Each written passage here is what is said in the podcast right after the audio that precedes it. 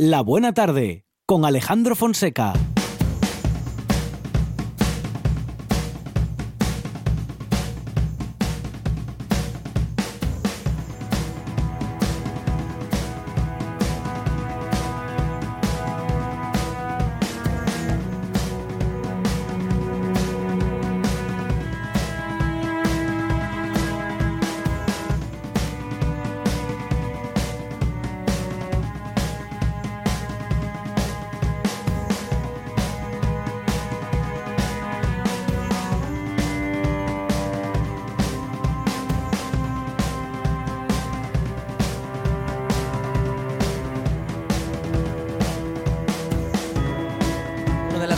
Estos días, Monchi Álvarez, es que podemos hacer mm, repasos Mm. y no necesariamente acotarnos a una o dos recomendaciones. Podemos hacer esos repasos de lo mejor del año Qué y bien. de todas las opciones que Me, me encantan esos repasos. Claro, todas las que tenemos para estos días, porque tenemos a dos libreros deportistas, deportistas libreros, que entre la literatura y el deporte no saben con qué quedarse y al final se quedan con las dos. Quique López, ¿qué tal? Buenas tardes. Hola.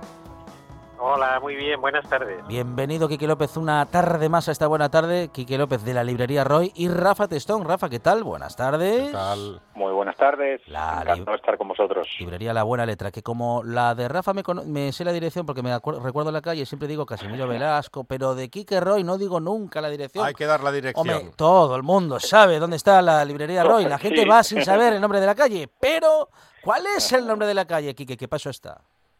Es Avenida Schulz, Ah, sí, 180. hombre. Perfectamente. Las dos están en Gijón. Avenida Azul tirando hacia arriba, digamos.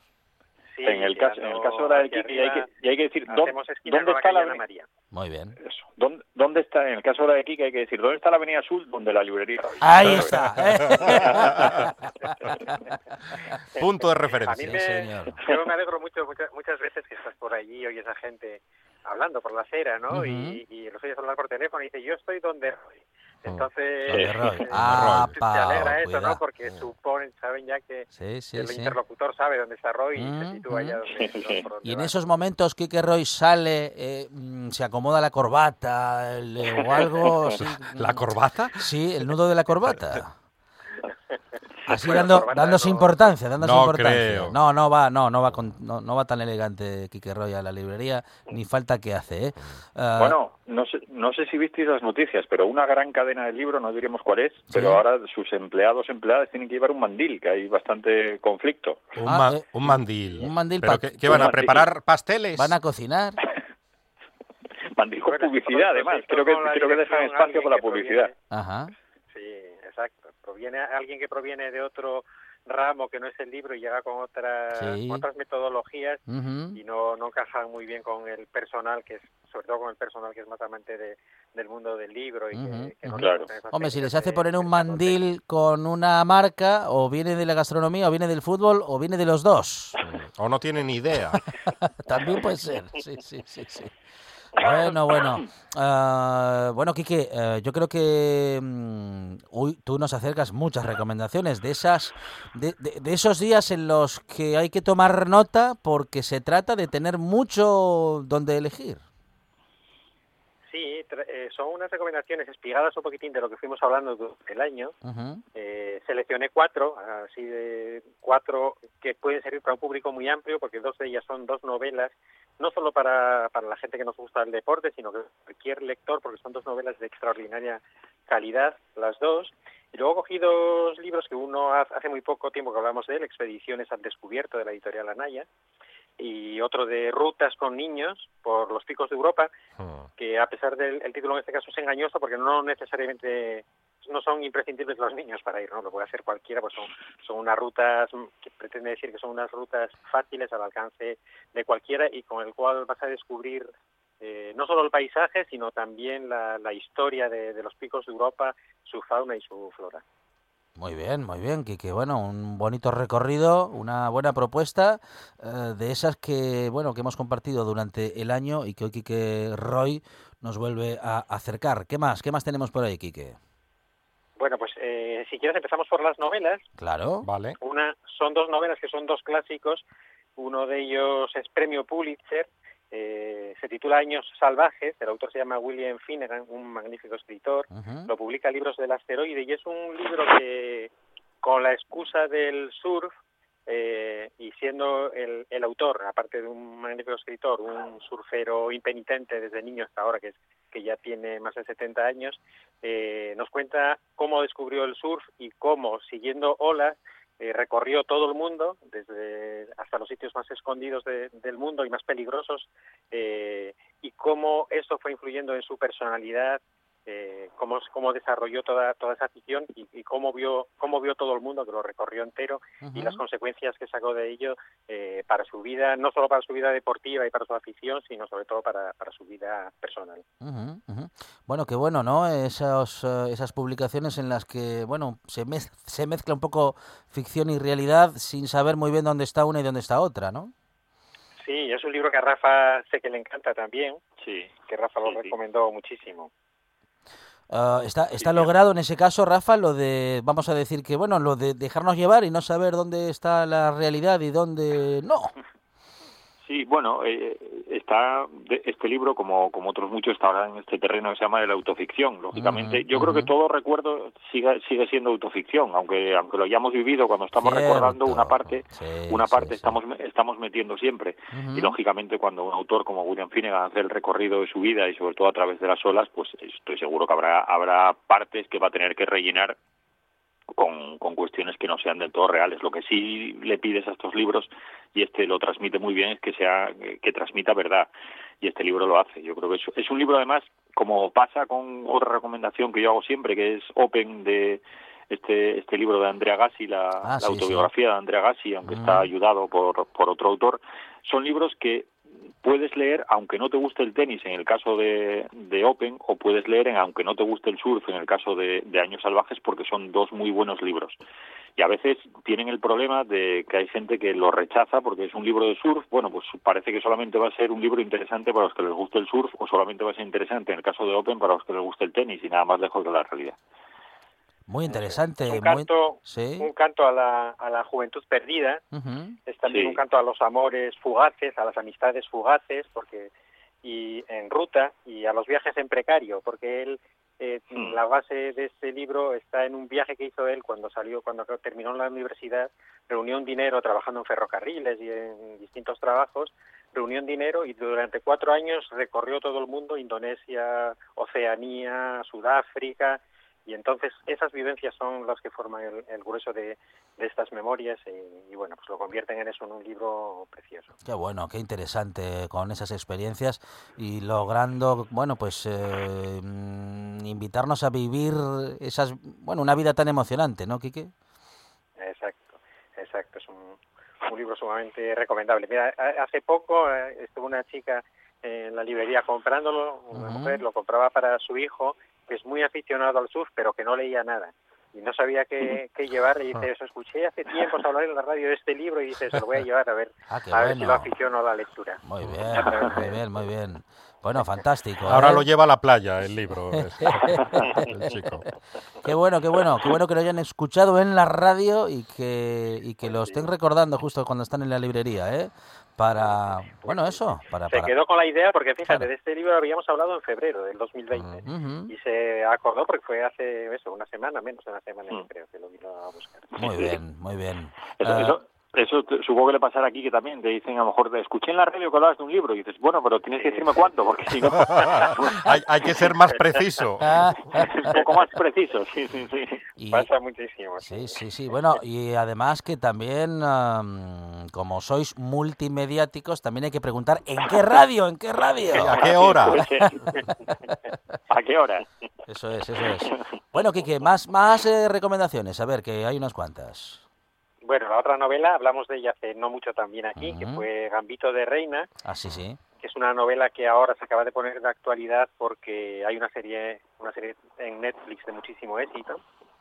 Es una novela que es ya del año 1983 y de hecho su autor, Walter Davis, eh, creo que no la llegó a ver publicada porque falleció aquel mismo año de, de un cáncer.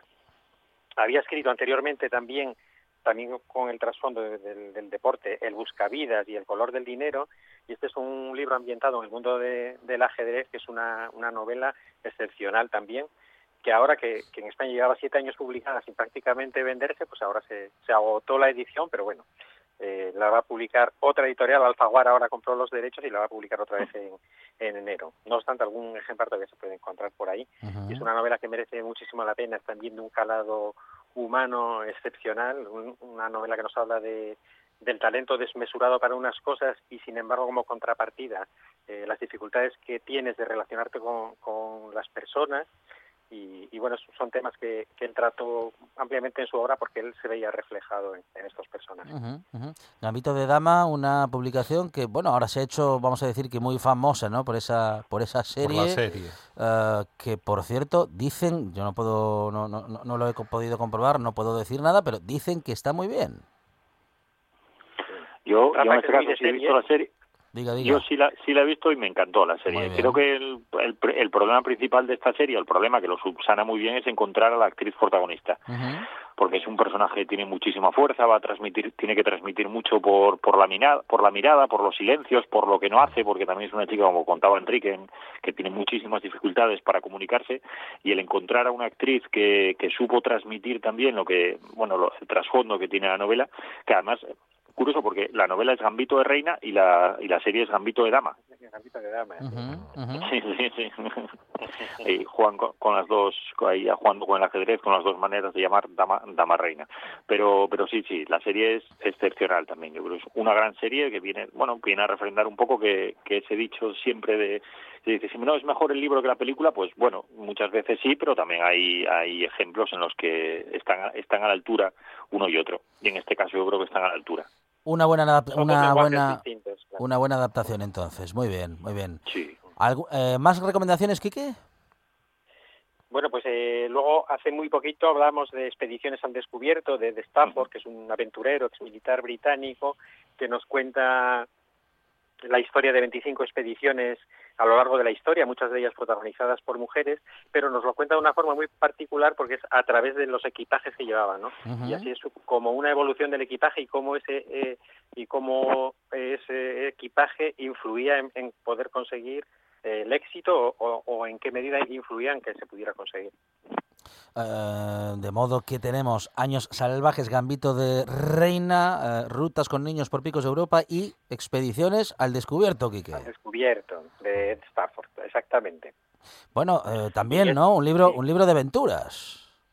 Es un libro de, de aventura, te transmite esa pasión por la aventura, esa pasión por el, por el descubrimiento y sobre todo la importancia que tienen esos equipamientos, ¿no? Comparar las expediciones al Polo Sur, porque cuando estaban compitiendo Admundsen con para ver si llegaba primero que, el inglés, que ahora mismo se me acaba de decir el, nombre, eh, cómo el equipamiento influyó en que Admundsen fuera el primero en llegar y que la otra expedición fracasase. ¿no?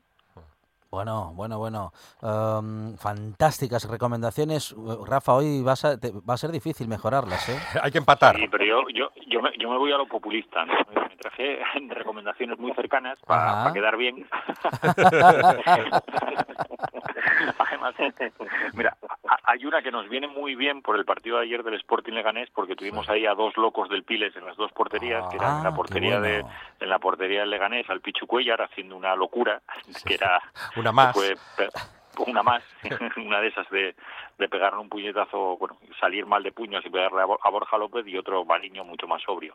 No, estoy hablando de Los Locos del Piles, que es un libro que se publicó este año, que es el autor es Frichu Justas y que lo que te hace es un repaso a todos los porteros que, que vistieron en algún momento de su vida la camiseta del Sporting.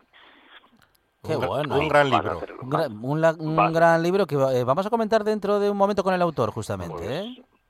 Pues le tenéis que comentar ese, eso del Pichu Cuellar, a ver si hizo ayer eh, se hizo hizo acopio de, de, lo que de lo que demuestra para la próxima para la próxima edición. Pues podría ser el loco Cuellar si fuese argentino. el, el, loco Cuellar efectivamente. La verdad es que repasas la historia del Sporting y hay puestos que incluso en las épocas muy malas que yo puedo recordar ahora del Sporting salvo bueno contadas excepciones yo casi puedo recordar como frivolidades en la portería del Sporting vistas por mí a Rodri y poco más. Hoy Rodri, sí, Pero- Rodri era tremendo. Sí. Pero el resto, oye, todo lo que tuvo el Sporting en la portería, si los malos años del Sporting, yo creo que nunca le podemos decir nada de estos últimos años a los porteros, porque incluso en segunda y con Valencia, que yo creo que era que era un gran portero, Cuellar estuvo años en, en segunda también, que, que, que dio resultado, aquel Diego que vino del Atlético de Madrid, no sé si os acordáis, Sí, sí, sí. que también fue un, po- un portero sobrio, y ya, ¿por qué no hablar de, de Claudio, de. Castro, de, Ab- de Ablanedo, que eso ya son palab- palabras mayores, ¿no? Y un portero como Claudio, que era un grandísimo portero, que quedó un poco eclipsado siempre a, a la sombra, porque vivió en- entre, entre esas dos aguas, ¿no? De Entre Castro y, y Juan Carlos Ablanedo. Rivero, jugando finales de Copa. Ya. No, yo entre, entre Rivero y Claudio no tengo duda, me quedo con Claudio. Yo tampoco, hombre. Pero es una es un puesto que es curiosamente que mira que el Sporting hace las cosas mal y tuvimos estos años terribles donde podemos yo creo que en todos los puestos eh, sorprendernos de determinados fichajes puede haber algún fichaje por ahí pero que haya ocupado la portería del Sporting que haya sido titular yo creo que es uno de esos puestos que normalmente siempre siempre estuvo bien ocupada Sí. Muy bien. eh, y te vas a... Afortunadamente, porque es, es un puesto muy clave, la portería. sí Los locos del Piles, eh, ¿primera recomendación o, única, Rafa? ¿Tenemos alguna más? No, y después, mira, hay otro libro, porque hicimos un poco mal de tiempo, do- bueno, un- uno muy rápido, que es también, yo creo que es justicia que se que saliera el libro que- dedicado a los Telcur, al hockey, hockey patín Sí, Gijón, sí, porque, señor. bueno, yo creo que es eh, el equipo más laureado que tenemos en, en Asturias, Sí, con mucho, el equipo que, que gana más ligas, Copas de la Reina, Copas de Europa, y que era justicia, además que representa un barrio también, pues, tenemos que decirlo, y que, y que era de justicia que tuviera su representación, que tuviera su libro y que recogiera un poquitín pues pues la, la esencia de ese deporte tan arraigado en, en Gijón y que sobre todo y, y también del deporte femenino, ¿no? Con, con las hermanas Lolo ahí a la cabeza. Sí, Y este libro también es de Frichu Justas, También, efectivamente. que es el Stephen También, King del el Stephen King del deporte. Eso. ¿Cuántos libros sí, tiene. Frichu? y después, oye, yo creo que tanto Quique como yo vamos a recomendar, estamos seguros de cuál vamos a recomendar, que es el libro que fue de las navidades pasadas, pero será de estas también, que es el Yo soy yo soy de Kini, ¿verdad? Ah, qué bueno, sí, Yo no sí, lo- hombre. Yo no lo recomendaba vaya- porque vaya supongo que ya todo el mundo lo, sí. lo tendrá en su casa. Entonces no, Sí. no lo recomendaba, pero si alguien no lo tiene, lo tiene que, que subsanar porque, bueno, Sí. todos somos de Kini y es un, un libro precioso. Qué bueno, con, Se eh, pueden tener dos o tres en casa para ir regalando.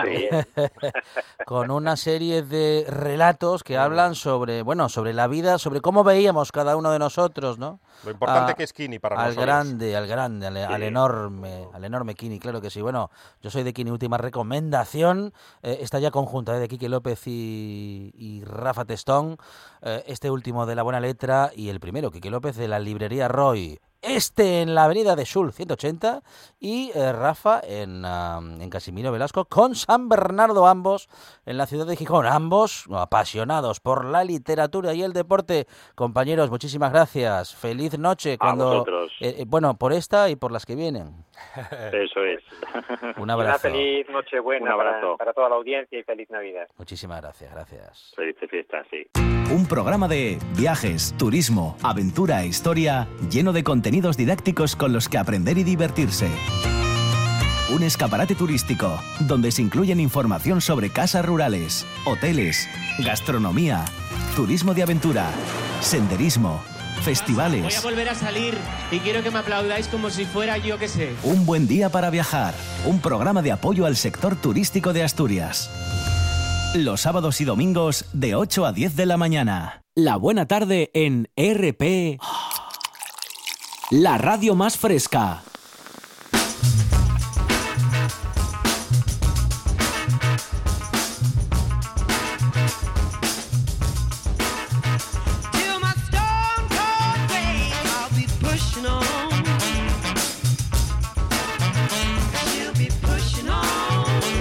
Acompañados estamos, Monchi Álvarez, Muy esta bien. tarde porque contamos una vez más con nuestra preparadora personal, Jess Rodríguez. Jess, ¿qué tal? Buenas tardes. Muy bien, ¿vosotros qué tal? Bien, no diga Jess, diga Jess, ah, que está con nosotros, ¿eh? Claro que sí, ¿qué? Diga. No, no, que No, creía que iba a añadir algo. No, no, no, no, no, no, no. No, no. Le- No diga sí, diga yes. no diga sí, diga yes. Sí, como lema yo- queda bien. No diga sí, diga yes. Ah, no, claro. No, eh, Bueno, pues nada, que... A ver, a ver el guionista, Rebobine, si rebobine. me escribe Eh, mejor los chistes. Guionista. Yes, ¿qué tal? Buenas tardes. Buenas tardes. Bueno, aquí estamos. eh, Yo decía que viene acompañados, bueno, por Yes y por más deportistas que tenemos hoy en el estudio, ¿no? Sí, sí, hoy traigo aquí a Verónica Castro, una campeona, y creo que nos va a Que aportar... no tiene nada que ver con la Verónica Castro Sí. que salía en Los ricos también lloran. No, es otra Verónica Castro, esta sí que es una campeona. Aquí está ella, Vero, buenas tardes. Hola, buenas tardes. Bueno, bienvenida Verónica, esta buena tarde. Para nosotros es Deportista olímpica, ciencia ojo. ficción tener a una olímpica ¿eh? en los Juegos Olímpicos de Atlanta 96. Exacto. Has- El placer es mutuo, ¿eh? Bueno, Gracias por bueno, invitarme. Has, eh, competido en el más alto nivel que se siente estar en, bueno, en fin, en unos Juegos Olímpicos. Pues si te soy sincera, en su momento cuando, cuando fui era un paso más en mi carrera, es decir, era por lo que yo había entrenado tantos años, entonces digamos que es el objetivo ¿no? a- que habíamos conseguido. Y cuanto más pasa el tiempo, más soy capaz de valorar lo que significa hoy en día pues llegar a, a la élite del deporte, que, que, claro, eso se ve, se ve a años luz, que claro, yo era una niña. Pero con lo joven que es, que, pero es que tenías cuatro años en 1996. Casi, cuatro y medio, pero... Es que nos cuidamos muy bien. Sí. El deporte, que es maravilloso, nos conserva muy bien. 17 años tenías. 17 recién cumplidos. Bueno, lo dices con falsa modestia y un poco en broma, pero es cierto que el deporte ayuda a que uno, en este caso una, se vea mejor con los años y que los años pasen, vamos a decir que respecto de lo estético, mm, de un modo más disimulado, ¿no? Sí, es cierto, está También. científicamente demostrado que el deporte es un es lo mejor la mejor crema antiedad, es un anti-aging natural totalmente, mm. es cierto, cierto, cierto. Bueno, eh, ¿y qué, qué te, qué- cuál, cuál fue el camino que te llevó a, a ese, a ese deporte de alto nivel? Pues empecé jugando prácticamente. Yo tenía una vecina, yo soy de Serín, y allí en el pueblo pues tenía una vecina que hacía ballet y yo la miraba maravillada y la imitaba. Entonces cuando mis padres vieron que tenía, pues que la imitaba perfectamente bien, dijeron, bueno, a lo mejor tiene capacidades para ello. Y empecé precisamente en eso, en ballet. De ballet me dijeron que no, que mis capacidades eran mejor para la gimnasia. Y aunque a mi madre le gustaba más la rítmica que la artística, en, en- cuando me vieron, mis- mi físico era de artística, no era de rítmica.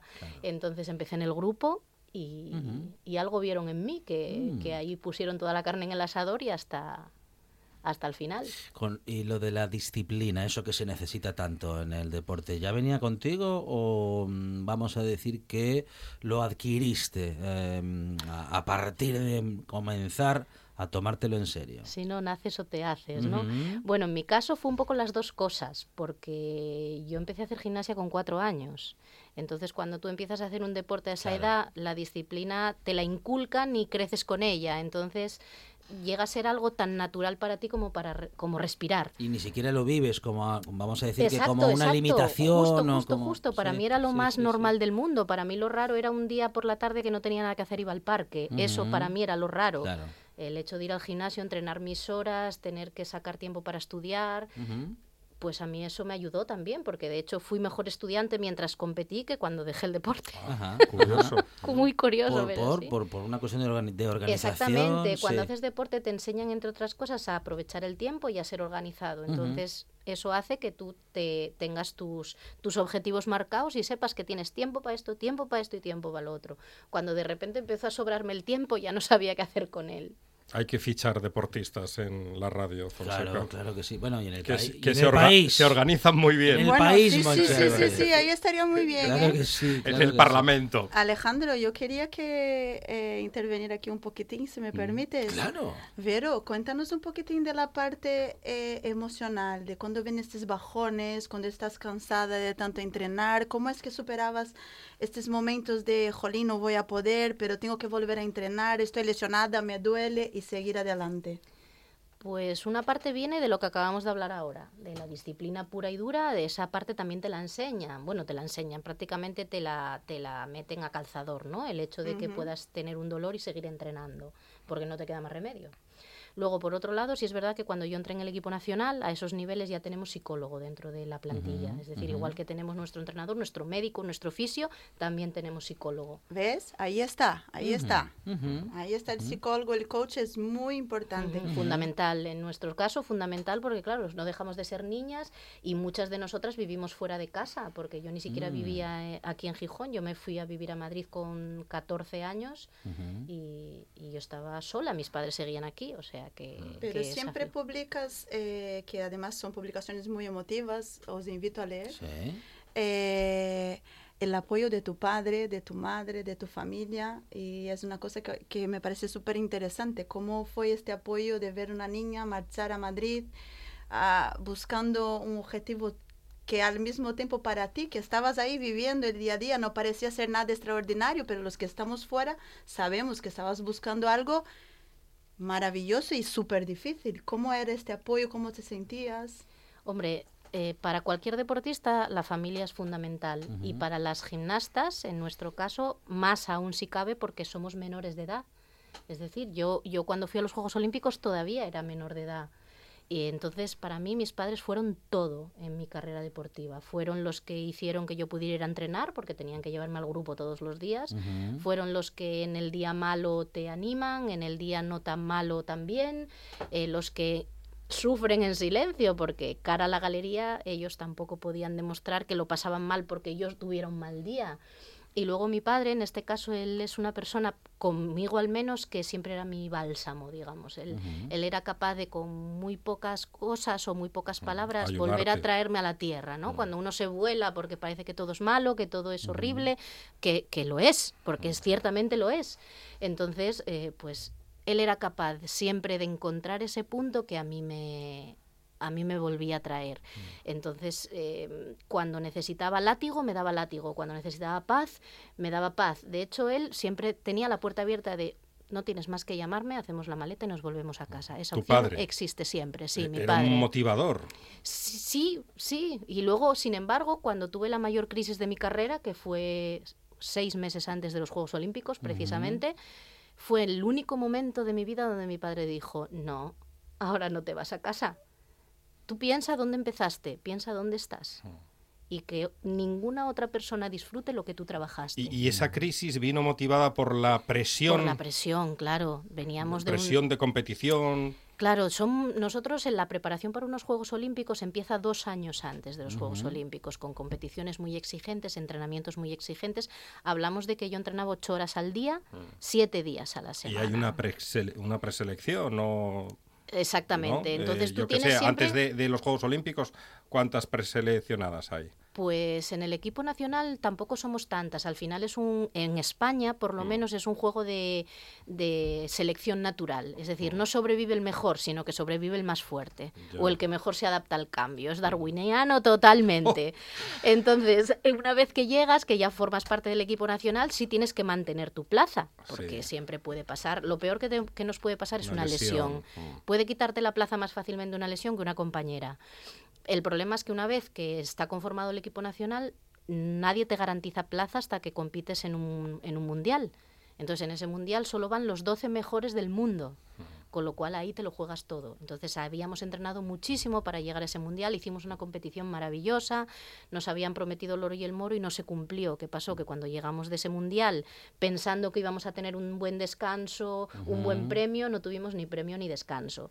Entonces, eso se empieza a acumular y cuando ya el vaso rebosa, rebosa. Y a mí me- en ese momento me daban igual Juegos Olímpicos, me daba igual, vamos, yo lo dejarlo. único que quería era irme a mi casa y que me dejaran en paz. Pero para llegar a ese nivel se necesita esa exigencia. Se necesita, desgraciadamente se necesita porque es un deporte muy exigente de por sí, que tiene mucho riesgo y que tenemos una vida muy corta. Mm, mm, Entonces, Una- bueno, todas las disciplinas deportivas son eh, dificilísimas a ese nivel, pero me parece que la gimnasia artística es una combinación, bueno, vamos a decir que mm, de, Muy dos, exigente. de dos artes, ¿no? La del deporte y la artística propiamente dicha y también eh, bueno pues también entra en juego lo estético no y algo vamos a decir que un concepto mm, que podríamos eh, que- llamar, digo, pe- pensando en los jueces, ¿no? Un concepto, vamos Sí, a decir que subjetivo totalmente.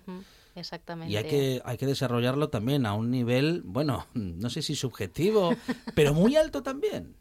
Sí, sí, realmente sí, porque es que encima, en el momento en que ya el juez es una persona humana, Mm. que tiene sus gustos. Pues claro, ahí Ah. interviene mucho la nota, Claro. más luego interviene a una, más la política. Esto es un Eurovisión a lo bestia. Ah, la Sí, política sí, sí. interviene. Claro que sí. Tú so- tu apellido, si termina en OVA, es Ujú. decir, ru- de, de- Rusia, de sí, Rusia sí. para arriba Ajá. Va o bien. ligeramente hacia abajo, Va ya bien en tienes este deporte. tres décimas más las tienes. Y si acaba en EZ, mala ahí ya historia. chungo, ahí ya somos los pobres, eso es ya donde viene esta co- rojo, amarillo, rojo, mal, no. Ahí ya tienes que exigir el doble para que te den lo mismo. Entonces, claro. Haberte puesto Verónica Comaneci. Sí, o Castrova, con que hubiera sido Castrova, Castrova en vez de. Castro ya valía. ¿Cómo suena Pero- Castrova? Sí, suena feo, un poco feo, pero bueno, oye, tres décimas más bien lo valen, ¿eh? También Hombre. te lo digo. Entonces, sí es verdad que es que que la exigencia existe a todos los niveles, pero yo creo que la mayor de, la- de todas es la edad. Ujú. Nosotras somos todas muy jóvenes. Mm. Yo ya, como os decía antes, me fui de casa con 13 años a, a vivir sol, bueno, sola no, pero sin mi familia. Y yo dejé el deporte con 17, después de los Juegos Olímpicos, es decir, con 17 para 18 años, ya yo ya era vieja. Wow. Eh, bueno, vieja, hubiera aguantado dos años más, pero Ajá, yo ya era, digamos que estaba en mi pico de forma. Y, y ese cambio de mentalidad, dejas el deporte con 18, 19, 20 años y dices, ¿y ahora a qué me dedico? Al se- deporte. se acaba A el seguir mundo. con el deporte, pero, pero en otra, No, en no, otra no, faceta. créeme, no. Em, o por lo menos no en mi caso, ojo, no me puedo, no puedo hablar por las demás, pero en mi caso yo terminé tan saturada que lo último que quería ver y hacer y oír incluso era deporte. Y claro, el problema que tenemos es que pasamos de vivir, yo no sé si lo escuchasteis, pero si no lo, no lo hicisteis, os invito a escuchar una entrevista que le hicieron a, a Gervasio de Fer hace, un, hace un par de semanas, donde él lo dice y lo explica muy bien. Nosotros vivimos en una burbuja en la que nos cuidan y nos dicen qué tenemos que hacer y cómo las 24 horas del día. De repente dejas el deporte, esa burbuja desaparece. Claro. Pero ya no solo en que no te digan lo que tienes que hacer, sino en que el médico desaparece, el fisio desaparece, el psicólogo desaparece. Y los deportistas nos encontramos en un limbo horrible. De hecho, la mayor crisis que yo viví en mi vida, de, de incluso depresión, fue esa. Porque yo no sabía qué hacía la gente normal, no sabía lo que era la vida normal y nadie te explica que lo que te sucede es normal. Ni te ayudan a, a reinsertarte en la sociedad. Yo había dejado de estudiar. En mi época no podíamos estudiar porque era incompatible los estudios con la vida deportiva. Entonces yo me encontré con 18 años sin ningunos estudios más que la EGB y claro, de repente vuelve a vivir, vuelve a reinsertarte en una sociedad que no te valora, que no te conoce, que, que no sabe de dónde vienes y apáñatelas tú sola. Mm. En- ¿Y cómo se vive? ¿Cómo se vive? Vamos a decir que ese no reconocimiento, eh, bueno, de alguien que de algún modo debiera de ser reconocida o más reconocida. Es ¿Cómo se vive eso? Es horrible, es, es, es, el, es el abandono total y absoluto de... ¿Y, la- y- y viene mucho la frase tanto esfuerzo para nada? Oh, claro, yo lo dije siempre, que aprecio mucho mi vida deportiva. Si volvieran a hacer, es muy probable que repita, Mm. pero soy la primera que digo que no merece la pena, en absoluto. Pierdes muchas cosas en el camino, que aunque sí tienes muchas otras, en, en mi báscula desde luego no compensa, ¿no? Porque tenemos taras físicas y mentales para toda la vida, que luego depende cómo tú seas, las superarás o aprenderás a convivir con ellas, pero hay mucha gente que no. A la vista está cuántos suicidios hay Mm, dentro de mm. deportistas de élite. Sí, sí, sí, sí. O sea, el pilar importante, que es el pilar emocional, queda Ujú. tocado y no hay nadie para eh, bascularlo otra vez, ¿no? en Para esa- dar en este esa fase equilibrio. queda cojo. Entonces, es, eh, al final y al cabo, siendo deportista de élite, necesita un soporte emocional y después también. Luego falta una pata muy importante ¿no? en el mundo del deporte profesional y es el deportista cuando termina un bueno en fin que tenga Una orientación. que tenga una estructura de apoyo no para sí. eh, el- el- la vida más allá de la vida profesional Sí, sí, yo de hecho pensaba que, que esa parte había mejorado porque eso nos habían vendido. Yo en mi época viví la parte dorada a nivel deportivo, es decir, yo conocía grandes figuras del deporte. Conviví con ellas, competí con ellas, pero luego también vivimos la parte fea de que, claro, no existía internet ni redes sociales, entonces no te conocía nadie, nadie sabía lo que hacías ni lo que costaba estar ahí, ¿no? Aquí solo vale la, solo sale en el periódico el oro, todo lo que no sea oro no, no sirve. Cuando en la misma entrevista que os hablo de Herbie también lo dice, dicen, yo soy el oro. Pero es que mis compañeros de equipo tuvieron Claro. que entrenar lo mismo que yo Claro. para llegar al mismo sitio y sin embargo solo se me ve a mí. Entonces, claro, esa, esa, esa falta de, de reconocimiento y esa falta de, de atención, ya, ya no me refiero a que tengan que dorarte la píldora, simplemente que te ayuden un poco. Y, y a día de hoy sigue sin, sin ser efectivo lo que, lo que existe, porque mucha reinserción es laboral. Es decir, yo te busco un trabajo un poco acorde a lo que hiciste y te puedo echar una mano. Pero en el caso de las gimnastas, que cuando dejamos el deporte somos niñas todavía. Claro. Estás ahí en ese limbo de que eres joven para vieja y vieja para joven. Entonces estamos en tierra de nadie y eso es muy difícil de, de superar. Bueno, pero una vez pasaron los años y reacomodaste tu vida, eh, digamos que fuera de lo profesional, has seguido en el deporte y nos puedes contar ahora que, mm, en fin, que la gimnasia deportiva a, a un alto nivel tiene todas esas cosas malas, pero que la gimnasia, mm, bueno, artística, deportiva o lúdica para pa- bueno pues para nosotros que no somos profesionales ni vamos ni vamos a estar nunca a ese nivel es algo muy bueno si lo si lo si lo sumamos a nuestra vida cotidiana Ah, por supuesto, yo soy una férrea defensora de la actividad física. Es mi vida, ¿qué te voy a contar? Claro. Vivo de ello. Y sí es cierto que una vez que pasa esa época negra, que de- digamos que las aguas están revueltas, cuando todo vuelve a su sitio, al final tú también comprendes y aceptas determinadas cosas. Y pues yo después de haber empezado una carrera que no tenía nada que ver con el deporte, como es la geología, Ujú.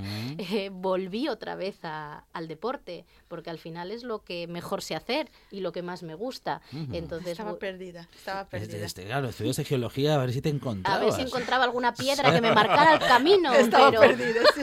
Canción, una piedra en el camino. Exacto, pero que conste que, la- que la hice con mucho gusto, la carrera me gustó mucho, ¿eh? una cosa no tiene que ver con la otra, pero al final rodando volví otra vez a, a lo que siempre fui y me sigo dedicando al deporte, lo que pasa que pasé al otro bando y ahora me dedico a la actividad física saludable. Ujú. Entonces, sí predico pues con, con que el deporte no todo tiene que ser competición, no todo tiene que ser Ujú, sufrimiento, el no ujú. pain, no gain creo que ya pasó a la historia.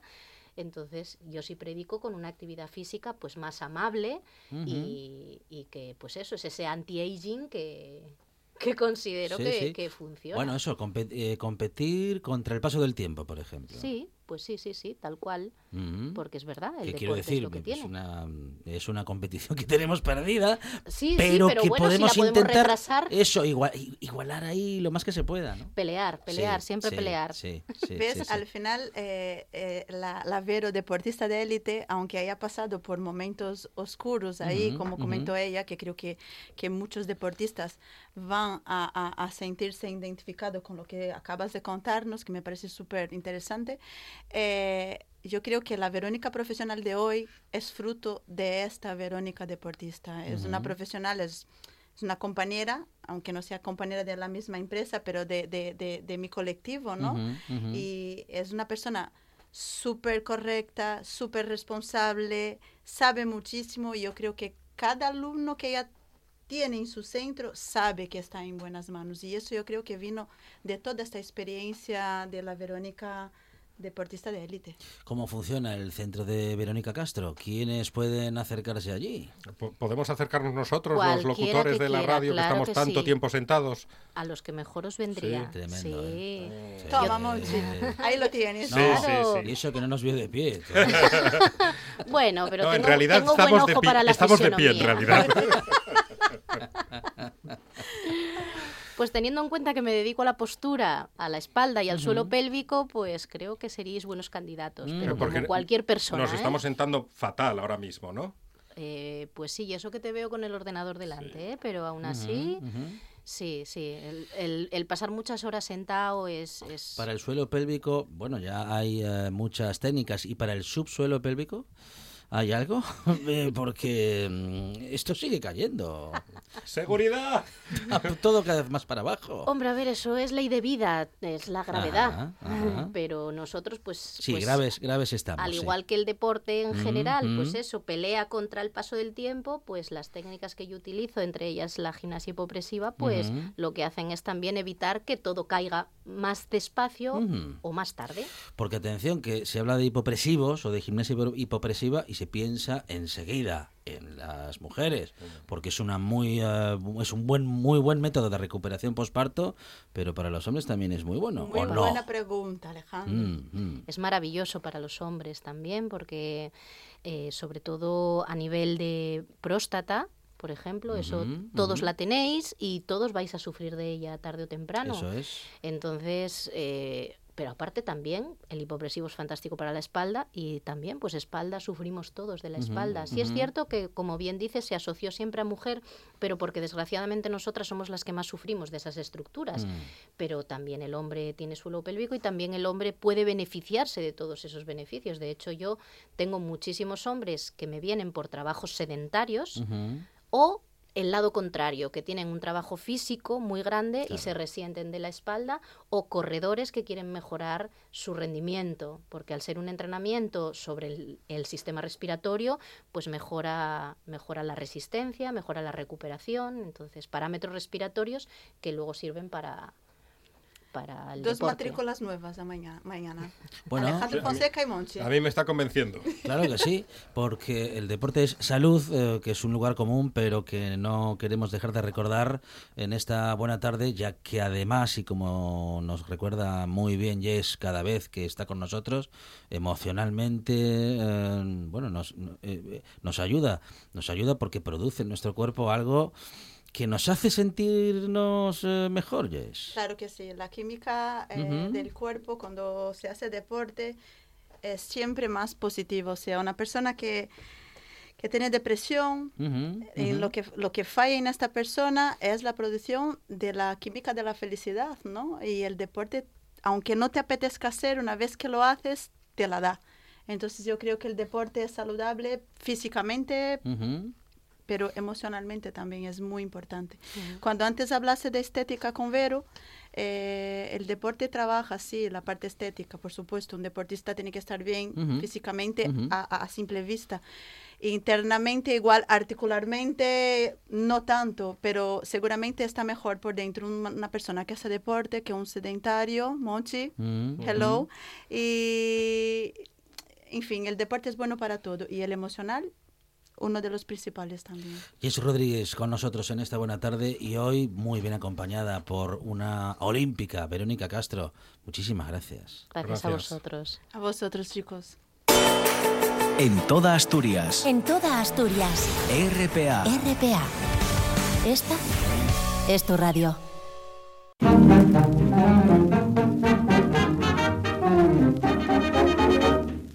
Es tarde de fútbol, cuánta expectación. Va a empezar pronto el partido que será de emoción. Ya ha sonado el pito, ruge la afición. Ahí va el delantero centro cogiendo el balón. Con mirada despierta, corre, corre, corre, corre, corre, corre, corre, corre bajo el sol.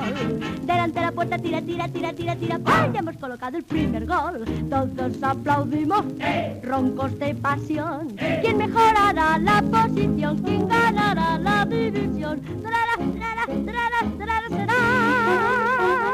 ¿Quién gana el campeón? Y todavía nos quedan historias eh, deportivas que contar muy interesantes, Monchi. Historias deportivas e historias de porteros. Firichu Justas, ¿qué tal? Buenas tardes. Hola, muy buenas, Alejandro, muy buenas, Bueno, Conchi. ¿qué Fenomenal. Las historias de Frichu, podríamos decir eh, prácticamente ya, ¿eh? Sí, que tiene, sí. que tiene un libro que puede ser un regalo para los aficionados sportinguistas estas navidades. Un gran regalo. Los locos del Piles.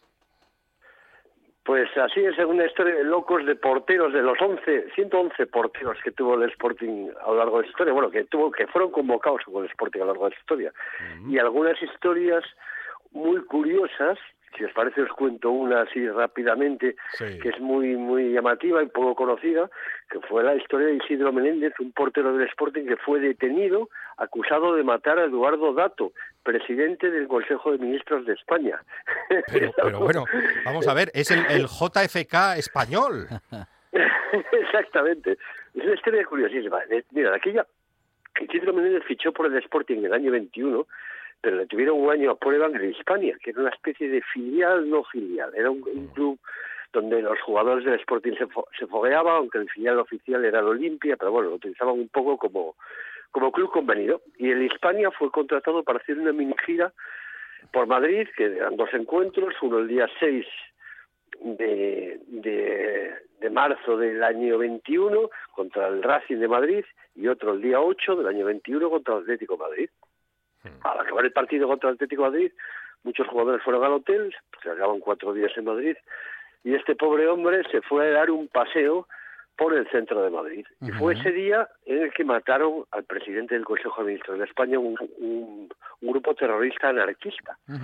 Y coincidía que llevaba un abrigo gris y un sombrero gris uno de los asesinos, que curiosamente era lo que llevaba el pobre Isidro Menéndez, y por tal motivo fue detenido, lo tuvieron, bueno, le llevaron a la cárcel, eh, a la cárcel, mejor dicho, a comisaría, tuvieron cinco horas retenido hasta que, bueno, la expedición del Sporting eh, se presentó allí y, bueno, se demostró que realmente no tenía nada que ver con el atentado, que era una persona inocente y le, le soltaron. Este, este tío además tuvo historias para, para hacer una película, pobre Isidro Menéndez, porque luego fue teniente del ejército republicano, luchó en Asturias, en el País Vasco, se refugió en Burdeos, donde estuvo viviendo exiliado, trabajó para Radio París, era ingeniero y era el que hacía las frecuencias, el régimen franquista de Radio París, como era una radio que, eh, digamos, no era afín al régimen, eh, que proponía pues un régimen democrático para España, pues la, la escapaba. Y él desde Burdeos era el encargado que de, de ir variando el, el dial, la, la, la emisora de Radio París para que llegara a España pues una voz digamos antifranquista en esa época que falleció el hombre en Francia a mediados de los años o a finales de los años 60. Pero es una historia realmente de película y que aparece reflejada en el libro, bueno, entre tantas otras muchas que de porteros ahí para parar un tren. Qué bueno, Aventuras y Frichu. historias curiosas. Bueno, historias que no conocemos de, como dices, de personajes mm, apasionantes con, una, con unas vidas de novela, Frichu.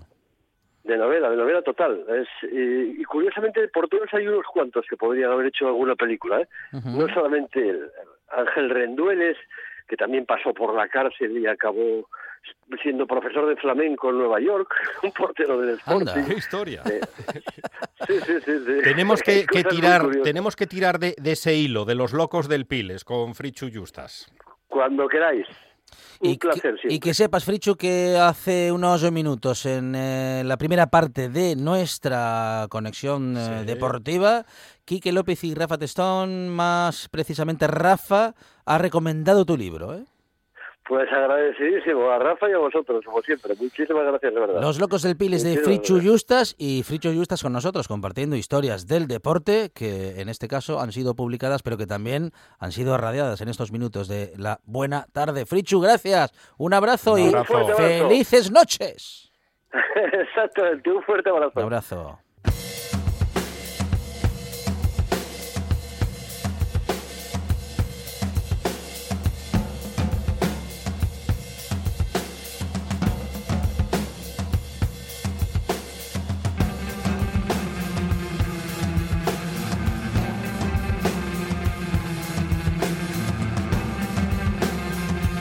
En estos días tan señalados, Alejandro Ortea eh, señala que estamos en esos días.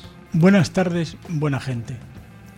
Bueno, ya queda menos para dejar de escuchar los llantos y lamentaciones por causa de que estas fiestas se hayan de celebrar de forma un poco diferente por mor de la pandemia. Desde la publicación más seria al panfleto más impresentable, desde el audiovisual más sensato al YouTube más alocado, todos terminan por expresar sus quejas en nombre propio o en el de sus supuestas audiencias, sin paliativo alguno. Es una sensación de orfandad, he llegado a leer. Y como a la hora de añadir inconvenientes todo nos parece poco, tenemos los patéticos casos de aquellos que trabajando y residiendo en el extranjero o en territorio nacional confinado, lo tienen más crudo para llegar en estas señaladas fechas al hogar de sus mayores. Movilidad en general que pone los pelos de punta a los epidemiólogos y que sume a los gestores públicos en los mismos pensamientos que asaltaban al gato del cuento que dudaba entre el no debo y el lo haré. Si hacen caso a los epidemiólogos, se les olivianta el personal en general, pero si no lo hacen, los profesionales sanitarios ya advierten de oleadas de contagios y las subsiguientes saturaciones de las instalaciones hospitalarias. Nunca pensé que no tener ninguna clase de aprecio por lo que es un generalizado sentimiento anhelado del rebaño por reunirse en estas fechas alguna vez se iba a convertir en una ventaja. Sí, uno ha de confesar que se siente tan campante por no tener que realizar desplazamiento alguno para comer, cenar o merendar durante estos días, ni por supuesto afanarse en preparar comilona o festejo alguno. Hay cosas que deben llevarse en los genes. Una persona que fue muy querida para mí, preguntada por estos días en qué consistiría su cena de Nochebuena, contestaba indefectiblemente que una naranja. Por hacer un extra, quien les habla añadirá a la naranja un yogur y un plátano. Y liquidado el trámite. Siempre hay alguna amistad que de buena fe se acerca por casa con una botella de espumoso líquido o alguna llambiotada, y como no es cosa de provocar a nadie un desaire, y menos a quien aprecias, allá te ves brindando y dando cuenta del comestible a la vez que alabas sus cualidades. Y asunto resuelto, sin más zarandajas.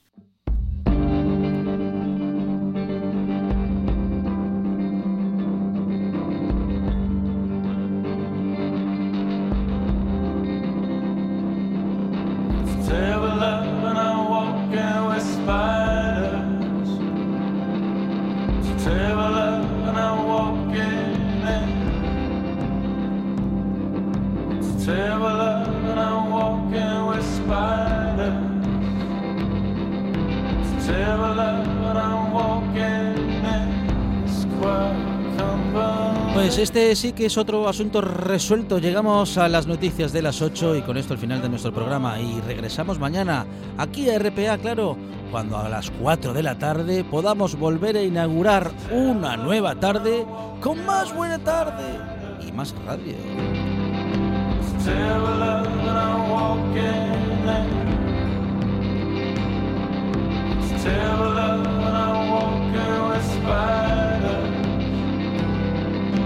tell us.